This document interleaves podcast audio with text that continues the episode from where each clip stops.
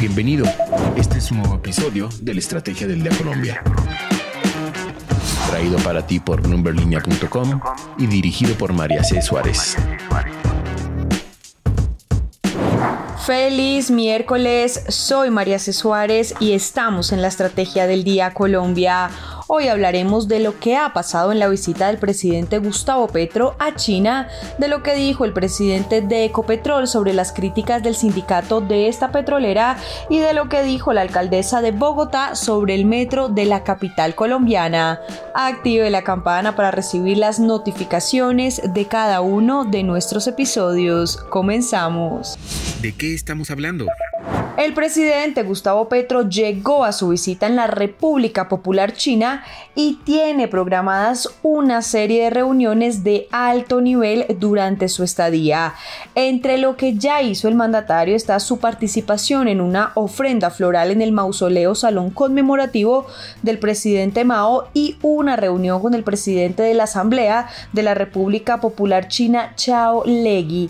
Posteriormente tuvo una reunión privada con el presidente y secretario general del Partido Comunista de la República Popular China, Xi Jinping abro comillas, relanzar la red ferroviaria nacional tiene un sentido hoy si la miramos como el puente comercial entre el Pacífico y el Atlántico. Cierro comillas. Esto declaró el presidente Gustavo Petro a su llegada a la República Popular China. El mandatario destacó además que China tiene la ruta de la seda enmarcada en una política de construcción de infraestructuras en todo el mundo que en el caso colombiano tiene un capítulo especial y es el vínculo entre el Océano Pacífico y el Atlántico. Indicó que eso nos hace prácticamente un puente del comercio mundial que más que un puente podría ser una oportunidad para Colombia en términos del desarrollo de la infraestructura férrea que hoy es vital. De acuerdo con el jefe de Estado, Colombia cometió un enorme error al destruir sus ferrocarriles al pasarse a formas tecnológicas muchísimo más caras e ineficientes. De ahí que el relanzamiento de este modo de movilidad es estratégico para el desarrollo del país. Petro expresó que el metro de Bogotá está en el corazón de esa red ferroviaria y que será uno de los temas que tratará con el gobierno del gigante asiático. Adicional a eso, en una declaración dada a los medios nacionales que viajaron con el primer mandatario a Pekín, el presidente de Colombia destacó que otro eje temático de su agenda es el déficit de la balanza comercial de Colombia con China. Superar ese déficit sería una de las mejores políticas económicas que se pudiera hacer en el país, sostuvo. Además, también manifestó que se buscará el aporte de China para que Colombia supere el sobreendeudamiento producto de una muy mala política de endeudamiento en la época del COVID. Así lo dijo, un sobreendeudamiento que podría mejorarse si se mejora el perfil de la deuda en términos de tiempos para el pago.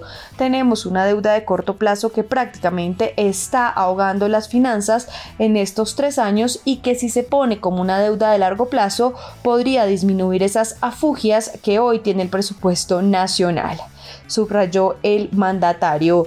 Destacó también la importancia de China en el orden mundial y la buena relación que tiene que construir Colombia alrededor de un mundo cada vez más multipolar. El jefe de Estado fue recibido con calle de honor por delegaciones de alto nivel de China y Colombia, encabezadas por los embajadores Xu Xinjiang y Sergio Cabrera. En desarrollo de su visita de Estado, el mandatario, recordemos, también se reunirá con el presidente Xi Jinping, con quien suscribirá un plan para el crecimiento de las relaciones bilaterales e instrumentos de cooperación. Entonces, nuestra pregunta del día es, ¿Qué opina de la visita del presidente Gustavo Petro a China? Los invito a participar acá en Spotify. Lo que debes saber. Y ahora tres datos que debes saber este miércoles. El primero, la tasa representativa del mercado con la que amanece hoy Colombia es 4.213 pesos. El segundo, la alcaldesa de Bogotá, Claudia López, aseguró en su cuenta de Twitter, ahora X, que con la visita del presidente Gustavo Petro a China no hay peligro de cambios en el proyecto del metro de Bogotá. De acuerdo con la burgomaestre, la obra de infraestructura es una decisión de Bogotá y continuará tal como se contrató durante la administración de López, la cual, recordemos, terminará el próximo 31 de diciembre. La alcaldesa insistió en que el presidente Petro no podrá cambiar el contrato de construcción del metro de Bogotá si no cuenta con el respaldo del alcalde de la ciudad, el cual será elegido este domingo 29 de octubre.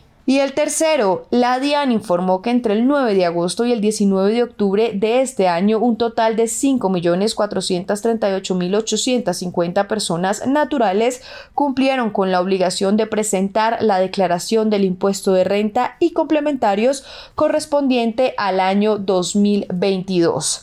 Esto representa un incremento del 25% frente al año 2021 con un aumento de 1.086.794 declarantes.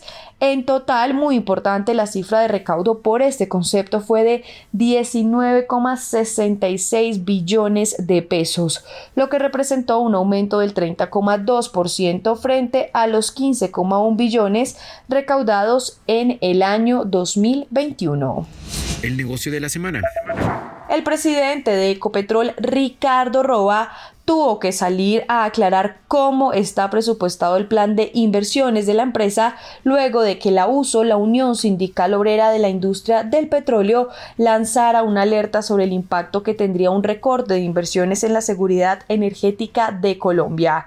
Abro comillas hemos anunciado mantener unos niveles de inversión entre 5.600 millones y 6.500 millones de dólares al año en este plan que desarrolla Ecopetrol con las instancias de decisión.